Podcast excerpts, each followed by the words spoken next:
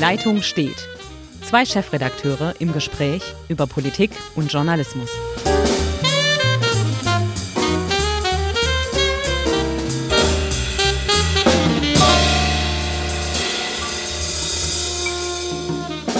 Herzlich willkommen zu einer neuen Folge von Die Leitung steht. Mein Name ist Hendrik Roth, ich bin Chefredakteur der Schwäbischen Zeitung in Ravensburg und auf der anderen Seite der Leitung sitzt wie immer Ulrich Becker, Chefredakteur der Südwestpresse in Ulm und ich freue mich, dass wir wieder mal uns zu einem Podcast treffen, lieber Hendrik. Äh, wir hatten ein paar Tage Pause. Ja, das war ein wenig Corona Homeoffice bedingt. Ähm, in der Zwischenzeit habe ich mir in Ravensburg eine Anti-Corona-Maßnahmen Protestorganisation angeschaut oder wie immer wir es nennen wollen, Hygiene, Demos und so weiter. Und das fand ich schon recht spannend. Ja, ich finde, diese Bewegung ist tatsächlich recht spannend, weil ähm, sie subsumiert die schrägesten Vögel, die man so kennt äh, in dieser Bewegung, aber auch, wie ich finde, Leute, die durchaus mal zu Recht eine Frage stellen, haben wir alles richtig gemacht? Und das findet da zusammen irgendwie ähm, ein, ein Gefäß, wo, wo sich alle finden. Und ähm, mich erinnert das so ein bisschen an Pegida 2015 in Dresden. Ähm, so ein paar Nepper, Schlepper, Bauernfänger, schlimme Vögel, die wirklich einen kompletten Unsinn erzählen. Die ziehen auch Menschen an, die vielleicht ganz berechtigte Fragen haben. Ja, so ist es. Ähm, wenn man mit Kollegen gesprochen hat aus Stuttgart und München, da scheint tatsächlich eine höhere, nennen wir es einfach mal, Dichte von Neonazis und so weiter vorhanden zu sein, als bei uns hier im Verbreitungsgebiet der Schwäbischen.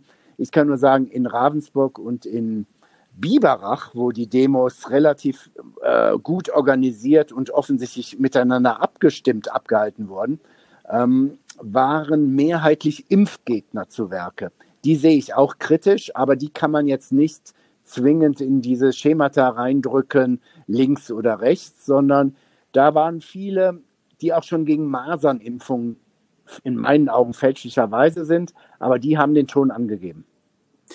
Ja, das war bei uns in Ulm so ähnlich, allerdings nicht Impfgegner, sondern eher ein, in, in buntes Häuflein von Menschen, die unterschiedlichste äh, Beweggründe hatten, warum sie dabei waren. Also nicht nur Rechte, nicht nur ähm, ja, Neonazis, aber rechte Verschwörungstheoretiker.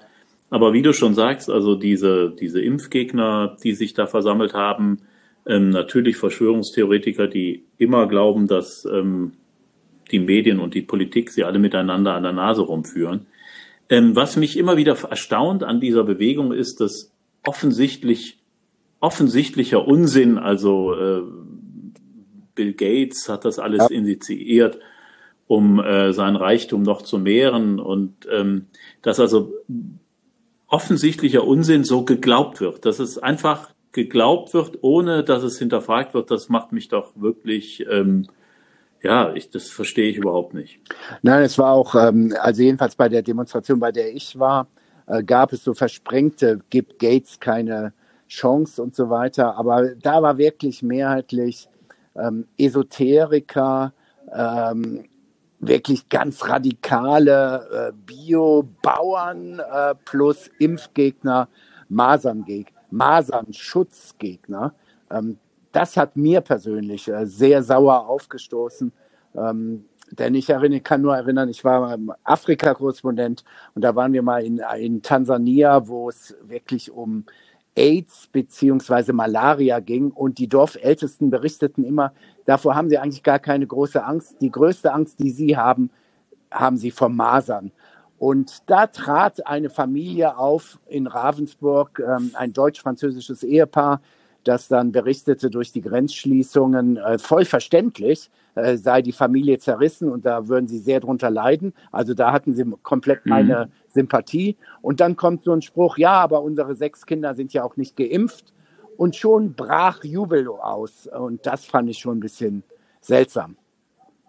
Ja, aber es ist ja ein Zug dieser Zeit, das haben wir, das beobachten wir jetzt seit ein paar Jahren, dass die, dass die Argumente äh, komplett ins Irrationale abgleiten. Also bei den Impfgegnern ist das ja in weiten Teilen so. Aber auch, wo ich es noch fast auffälliger finde, ist bei denen, die angeblich unsere verfassungsmäßigen Rechte verteidigen wollen.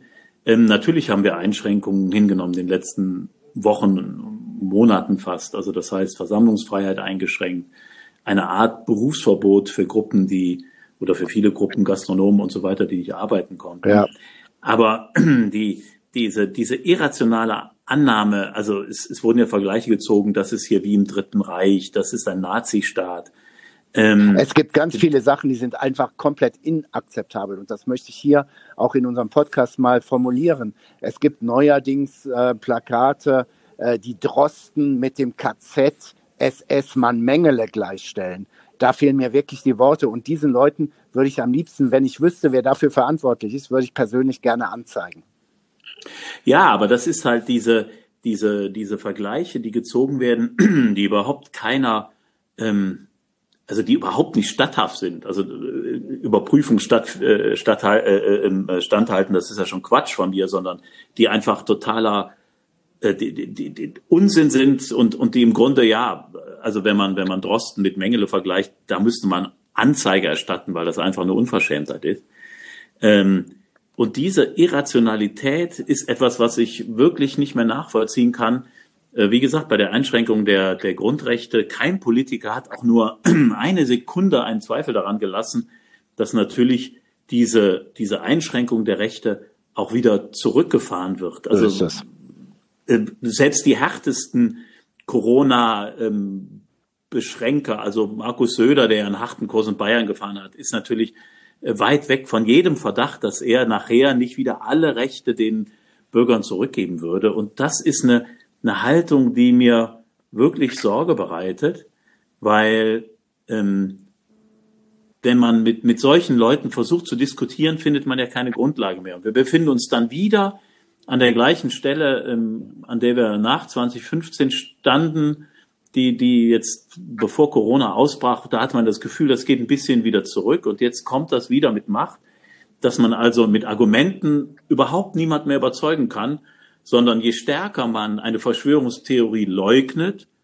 äh, wird das als Beweis gewertet, dass es sie gibt. Exakt. Und ich finde ganz witzig, es gibt im Moment auf Twitter ein Video von einem Berliner Polizisten, der so ein Verschwörungstheoretiker, der ganz massiv angemacht wird, ganz nüchtern auskontert. Äh, und zwar wird der Polizist von diesem Mann angemacht, wirklich massiv angemacht, so unter dem Motto, du bist ein Scherge des Systems, das steht nicht in deinem Arbeitsauftrag, uns zu unterdrücken und so weiter und so fort. Und da fragt der Polizist, sag mal, dann erklär mir doch mal, warum dein vermutliches Idol Wladimir Putin jetzt in Russland harte, härteste Ausgangsbeschränkungen erlassen hat, die viel härter sind als in der Bundesrepublik erklär's mir. Und dann sagt er einfach, ja, äh, äh, nee, man kann nicht alles auf der Welt erklären und so weiter und so fort. Es ist wirklich so irrational, so dumm, ähm, dass es schwierig wird. Aber darüber können wir uns beklagen. Wir haben damit ein wirklich gesellschaftspolitisches Problem. Und zwar in Zukunft für die Diskussion, die wir über allerlei Probleme führen müssen und auch in einem demokratischen Rechtsstaat auch austragen müssen. Was tun wir mit solchen Leuten? die jenseits von Gut und Böse argumentieren, ihre Freiheit in Anspruch nehmen und indirekt, mit dem sie ihre Freiheit in Anspruch nehmen, andere gefährden. Was machen wir damit? Ja, genau das ist das Problem. Was machen wir damit? Wir haben das Problem, dass sie sich dann nachher in, in Parteien finden, wie das nach, äh, wie, wie das später nach der Flüchtlingskrise in der AfD ja stattgefunden hat und dann zu einer politisch relevanten Größe werden. Und da stellt sich mir die Frage, genau wie du das sagst, wie gehe ich mit denen um? Weil auch auf der argumentativen Basis oder das, was wir oftmals sagen, wir müssen stärker aufklären, wir müssen stärker ins Gespräch kommen. Das waren ja so die politischen Phrasen, die dann da, wir müssen sie äh, mehr verstehen. Das hat bei den Menschen, die so argumentieren, überhaupt keinen Zweck. Nö, es ist unsinnig. Wir sind ja auch schon, schon komplett an die Grenze gekommen, denn sollte jetzt jemand zufällig unserem Podcast zuhören, wird er sich einfach locker sagen können, ja, da sind sie wieder, die Systemschergen, diese zwei Hanseln, die Marionetten sind von Merkel, der NATO, wem auch immer, und reden sich jetzt ihre Welt schön. Das ist ja der Punkt. Wir werden auch auf der anderen Seite nicht mehr ernst genommen. Aber ich bin natürlich, das möchte ich an dieser äh, Stelle nochmal betonen, ich bin gerne Systemscherge in dem Sinne, dass ich dieses System verteidige und für eines der besten halte, das wir jemals hatten. Also das nur ähm, da am Rande Was ich aber auch noch sehr gefährlich finde, also du verlierst die Diskussionsbasis, weil jemand sagt, alles, was du sagst, ist Quatsch und je stärker du auf deiner Meinung beharrst oder versuchst, sie argumentativ darzulegen, desto mehr ist es für ihn der Beweis, was ich eben sagte, dass es falsch ist. Aber wir haben ja bei diesen, gerade bei diesen Demonstrationen, und das wollte ich ja eben noch sagen, wir haben ja auch die Leute, die sich angezogen fühlen, die zu Recht Fragen stellen, die in dieser Krise gestellt werden müssen. Also ja. haben wir vielleicht an der einen oder anderen Stelle überzogen? Welchen Plan hat die Politik, um aus dieser Krise wieder herauszufinden? Wie können wir gewährleisten, dass zum Beispiel kleinere und Kleinstbetriebe wieder auf die Beine kommen? Wie sieht das aus, wenn ich in Kurzarbeit bin? Also wie sicher ist mein Job noch? Wie wird der Staat versuchen, dagegen zu steuern? All die Fragen, die ja legitim sind und auch die Frage nach der Verhältnismäßigkeit der Mittel ist ja legitim. Die gehen aber in so einem in so einer Gemengelage unter, werden vermischt mit, mit, mit diesen äh, Vollpfosten, anders kann man es ja nicht sagen, werden damit vermischt und werden dann auch auf eine Ebene gezogen, wo sie nicht hingehören. Und das führt dann auch wieder zu einer Unzufriedenheit bei denen, die berechtigte Fragen haben.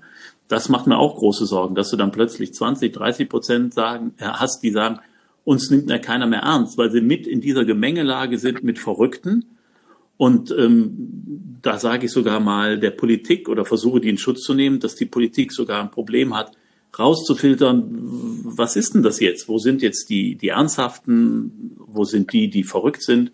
Das ist ja auch ganz schwierig auseinanderzuhalten. Also da kommen wir in eine Situation, die ich wirklich sehr, sehr schwierig das finde. Das Problem ist ja auch, das kommt ja noch dazu, dass diese Menschen auch äh, so verunsichert sind, dass sie die Informationen, die es dann auch in den seriösen Medien gibt, äh, oft gar nicht mehr bewerten können. Was machen diese Menschen mit der Meldung, dass Donald Trump sagt, ich schlucke jetzt ein Anti-Malaria-Mittel als Prophylaxe, damit ich nicht Corona bekomme? Es ist, es ist Absurdistan. Ich muss nochmal als Ex-Afrika-Korrespondent sagen, uns haben Tropenärzte massiv davor gewarnt, pro forma prophylaktisch Malariamittel zu nehmen, äh, wenn wir in dieser Region leben, weil es auf lange Sicht zu risikoreich ist. Will sagen, was macht der normale Bürger, der diese Information hört und sagt, Moment mal, aber wir reden ja schließlich vom US-Präsidenten, vom Präsidenten der Vereinigten Staaten, des noch mächtigsten Mannes der Welt. Der schluckt das ja auch. Also es ist sehr, sehr ambivalent. Also bei Donald Trump ist ja natürlich das große Problem, ähm, also ich bekomme ja von Lesern auch immer wieder äh, Zuschriften, die dann sagen, also dieses Bashing von Donald Trump ist billig, aber ich habe ich hab einfach keine keine Lösung dafür. Also ich selbst bei bestem Willen kann ich nichts erkennen, was mich davon abhalten würde, ihn wirklich für äh, in, in zumindest in gewissen Beziehungen für jemanden zu halten, äh, für jemanden zu halten, der auf dem Stand eines äh, Grundschulkindes ist. Äh, seine, seinen Vorschlag, den er ja nachher, nachher abgemildert hat, das sei so ein bisschen Scherz gewesen. Ähm, so sah aber gar nicht aus, dass man auch Desinfektionsmittel ja, ja sich spritzen könne, damit man den Coronavirus los wird. Das ähm, finde ich, kann man ungefähr auf dem Niveau eines Grundschulkindes zweites bis viertes Schuljahr. Ne? Ja. Also da kommt so eine Frage, wenn das hilft, kann man das denn auch mit einer Spritze geben, liebe Lehrerin? Da würde ich sagen, gute Frage. Ne? Das Kind hat mitgedacht, hilft gegen Viren. Kann man das auch spritzen? Dann sagt die Lehrerin natürlich, nein, nur äußere Anwendung. Das ist natürlich giftig, weil es alles zerstört im Körper. Ähm, dass man als US-Präsident sowas ernsthaft behauptet in der Pressekonferenz, die Millionen Menschen sehen, ja. unter anderem auch vielleicht Kinder oder Menschen, die das nicht so beurteilen können. Der Mann ist einfach untragbar, gefährlich und eine Pest. Ähm, ich hoffe, dass die Amerikaner die Kraft haben, einen anderen zu wählen. Ähm, wir werden sehen, aber schauen wir mal, bis November müssen wir erstmal diese Corona-Krise hinter uns kriegen. Ähm, von daher, also. Deshalb würde ich gerne leicht das Thema wechseln und ich weiß ja, du bist Fußballfan. Ich, ich sage ja. jetzt mal ich bewusst, ich war es. Ähm, der Fußball rollt wieder. Was ist denn deine Analyse oder deine Konsequenz aus dem ersten Spieltag? Also, ich glaube, da ist ja sehr viel kritisiert worden im Vorfeld. Ähm, ich glaube, da hat so mancher sein Mütchen gekühlt an der Bundesliga und an dem, ähm, ja, an der, an der Kommerzialisierung insgesamt des Sportes und insbesondere des Fußballs. Ähm, was haben denn die Bundesligaspieler jetzt bewiesen oder die Bundesliga? Sie haben bewiesen, dass es funktionieren kann, wenn man ein ordentliches Konzept hat. Sie haben es getan, weil sie Kohle brauchen, da müssen wir uns nicht drüber unterhalten. Natürlich geht es ausschließlich fast um die Existenz dieser Vereine, aber das ist in anderen Bereichen, anderen Branchen auch. Auch die Lufthansa fordert Milliarden, weil sie überleben will. Und auch die Autoindustrie fordert Milliarden, weil sie überleben will. Und deshalb hat die Fußballbranche versucht, einen Weg zu finden, ob sie aus dieser Krise wieder rauskommt und die Fernsehgelder noch. Aber die Fans sind die nicht. Ähm, ach, das ist ja Unsinn. Doch. Das ist ja totaler Doch. Unsinn. Hendrik. Also, wenn, wenn, wenn ein normaler Bundesligaspieltag, wir haben ähm, 17 Heimstadien, mhm. ja, und wenn man jetzt mal, weiß ich nicht, das kommt nicht hin, rechnen wir einfach mal 50.000 pro Stadion, dann sind wir bei 800.000 bis 900.000 Menschen, die am Wochenende live dieses Spiel verfolgen. Live. Mhm. Wir haben mit allen Fernsehsendern, Sportschau, mit Streamingdiensten beziehungsweise Bezahl, Pay-TV, haben wir sicherlich, das ist jetzt eine Zahl, die ich in die Luft nenne, 20 Millionen Menschen, die irgendwie ja, am Fernsehen äh, an dem Wochenende die Bundesliga verfolgen. Das ist doch Heuchelei. Nee, Fußball, Fußball ist eine mediale, ein, ein Ding, das nur noch medial funktioniert. Natürlich ist es viel schöner mit Fans. Natürlich ist es das Herz des Fußballs, wenn ich, wenn ich nicht irgendwie drei, drei äh, Rufe durch das Stadion Hallen höre, die noch so ein Echo haben und, und äh, sondern, sondern Fangesänge und, und, und äh, überhaupt keine Frage. Aber warum ist denn das so schlimm, wenn die das jetzt mal versuchen? Weil das Virus wird nicht so schnell verschwinden und Massenveranstaltungen, da bin ich vollkommen bei den äh, äh Epidemiologen, werden zu allerletzt wieder beginnen. Das heißt, auch die nächste Saison wird noch so stattfinden. Wir brauchen doch einen Weg, wie es funktioniert. Ähm, da bist du der, ja, da sind, reden wir von zwei Welten ganz einfach. Da wird es auch keine Überschneidung zwischen uns geben. Ja, du bist da sehr realistisch und sagst genau, das ist halt äh, eine riesen, riesen Kommerznummer. Ich bin halt so ein alter traditioneller Romantiker, der sagt, ey, großer Respekt, Verein wie zum Beispiel Rot-Weiß Essen in der vierten Liga, die haben virtuell Bier und, und Würste rausgegeben, Currywürste und eine normale Bratwurst und haben damit eine Viertelmillion erzielt, weil da die Fans, die wirklich für ihren Verein leben, sagen, wir müssen euch unterstützen. So unterstützen wir das ganz, ganz große Geld und so weiter und signalisieren, ich bleibe dabei, signalisieren eine Sonderrolle, solange keine äh, Pflegedienste und so weiter auch allesamt durchgetestet sind, darf der Fußballer ähm, spielen und so weiter. Ich finde das absurd. Absurd, all diese Nummern mit den Masken und hier, hier desinfiziert ein Ball, äh, auf den er später draufhaut. Der Trainer braucht keine Maske mehr und dann wird auf einmal der Radioreporter angesprochen, setzen sich sofort eine Maske auf. Es ist alles Absurdistan, beziehungsweise es ist das große Geld. Und da stimme ich dir zu. Ja, erkennen endlich die Realität an. Es ist aber eine Sonderrolle, eine für mich sehr schwierige. Und ja. meine Frage, hast du das ernsthaft dir angeguckt? Ich kenne ganz, ganz ja, viele Sportreporter, nicht nur bei der Schwäbischen, denen ich, denen ich auf Twitter folge und die sagen, was ist das denn für eine langweilige Gekickerei? Da ist ja beim ECDC Memmingen der U20 in Eishockey mehr Spaß. Ja, aber nochmal, also dass, dass die, dass der, der Spaß mit den Fans weg ist, das ist ja, ist ja selbstverständlich, weil sie nicht im Stadion sind. Aber alle, die die Spiele gesehen haben, und ich habe mir natürlich das Spiel des ersten oh, FC Köln Gott. angesehen, ich habe ähm, ich habe gestern mal ähm, ähm, spaßeshalber in Werder Bremen gegen Leverkusen reingeguckt und äh, da wurde guter Fußball geboten, da wurde guter Fußball geboten. Und nochmal, ich verstehe nicht, warum und das ist, da muss ich auch mal uns als Medien mal in die Pflicht nehmen. Es gibt unheimlich viele Sportreporter, die jetzt alte Rechnungen begleichen, nur weil der Bundesligasport kommerziell ist. Äh, wer hat es denn die ganze Zeit mit befördert? Ja, ja, wer schreibt, ja, wer, komm, komm, wer schreibt ständig Kommentare? der deutsche Fußball ist nicht mehr so gut mit den ja. anderen nicht. Warum können wir nicht mehr mithalten? Weil es nur um Kohle geht. Ja. Also bitte heult doch jetzt nicht rum, wir wollen wieder Memming oder Rot-Weiß Essen Na. haben. Das ist doch bar jedes, jedes so. Und, und das zweite ist, jetzt reden wir über, mhm. über die, über die ähm, äh, Inkonsequenz in der Corona-Krise. Okay, also was habe ich gelesen irgendwo im Netz? Bayern ist wenn die Biergärten vor den Kitas öffnen.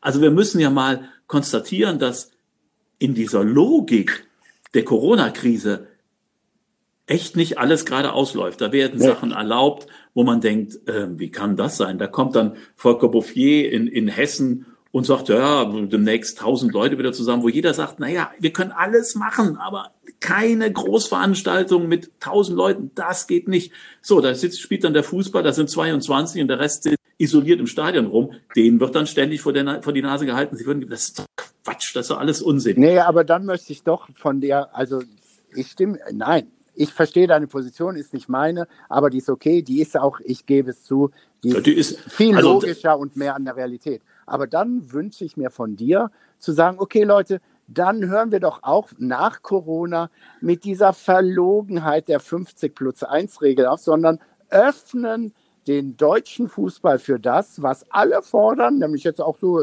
der Fan ist ja egal, Investoren. Dann kann halt der Scheich, so er noch Kohle hat, bei den niedrigen Ölkosten, äh, dann soll doch der Scheich seinen ersten FC Köln kaufen. Ich bin für die Auflösung der 50 plus 1 Regel, weil sie total unrealistisch ist, weil sie total unrealistisch ist. Oder man muss zu ganz neuen äh, Formen kommen, äh, wie das in amerikanischen Ligen ist. Aber dieses, also ich bitte dich, diese, diese, dieses, dieses sentimentale, also wenn ich das höre, wir haben ja, international, wir haben international zusammengestellte Mannschaften, ja, also ja. die auf dem Transfermarkt zusammengekauft werden und dann sind es in Schalke immer noch knappen, Glück auf, die gehen wahrscheinlich noch jeden Abend in Schach, den es nicht mehr gibt und holen nee, da die Kohle raus. Ja, ja, richtig. Oder richtig. An, am Weiberfastnacht kann der erste FC Köln nicht spielen, weil die alle feiern. Ja, ja okay. so ein Quatsch. Weil, meinst du, ein, ein Marokkaner, ein Franzose, die feiern alle Karneval, das, das sind überhaupt keine Kölner. Das ist völlig egal. Diese, dieser Quatsch, der da erzählt wird über diese, diese, die, die, diese Kultur des Vereins und ja, ja wir sind, oh Mann, Ja, Mann, okay, Mann. okay, okay. Dann sag, geh, dann, geh dann zu den Ultras und sagt, Jungs, macht was anderes. Ihr seid hier nur noch Staffage und so weiter. Dann ist es ja wenigstens ehrlich. Denn die Stehplätze in, in Köln, die können wir doch auch besser umbauen in Sitzplätze mit einem schlechten Rotwein. Das merkt in Köln auch keiner. Und ich hau da das Fünffache drauf. Und schon verdiene ich deutlich mehr. Ja, da mag ja was dran sein. Also zumindest müssen wir mit der Verlogenheit aufhören, dass die, dass die Vereine, die unten spielen, mit Herzblut für die Fans spielen, Nein. die oben ihnen zujubeln, sondern es sind Menschen, die Geld mit dem Fußball verdienen. Wenn wir das nicht wollen, wenn wir das nicht wollen, nur ganz kurz zu Ende ja. gedacht, Hendrik, ja. wenn wir das nicht wollen, dann sagen wir, okay, wir lösen diese kommerziellen äh, Strukturen auf. Wir wollen auch nicht mehr, dass unsere Nationalmannschaft ganz oben mitspielt, weil das geht dann nicht mehr, sondern wir wollen einen Fußball, wie er früher war, der über die Zuschauereinnahmen äh, finanziert wird, mit Spielern, die halt ähm, auf den dann meinetwegen Dritt- oder Viertliganiveau, Drittliganiveau ist auch schon immer nur Zuschauer, das sind auch Fernseheinnahmen, Viertliganiveau, ja, der auf dem, der, der auf dem Viertliganiveau stattfindet. Da habe ich auch nichts gegen, das wäre konsequent. Aber wenn wir im Konzert der Großen mitheulen wollen, dann bitteschön, seid so ehrlich, 50 plus 1 Regel raus und hört auf mit diesem sentimentalen Geeiere, dass die Leute alle, äh, wie gesagt, Knappen sind oder Da bin ich komplett bei dir.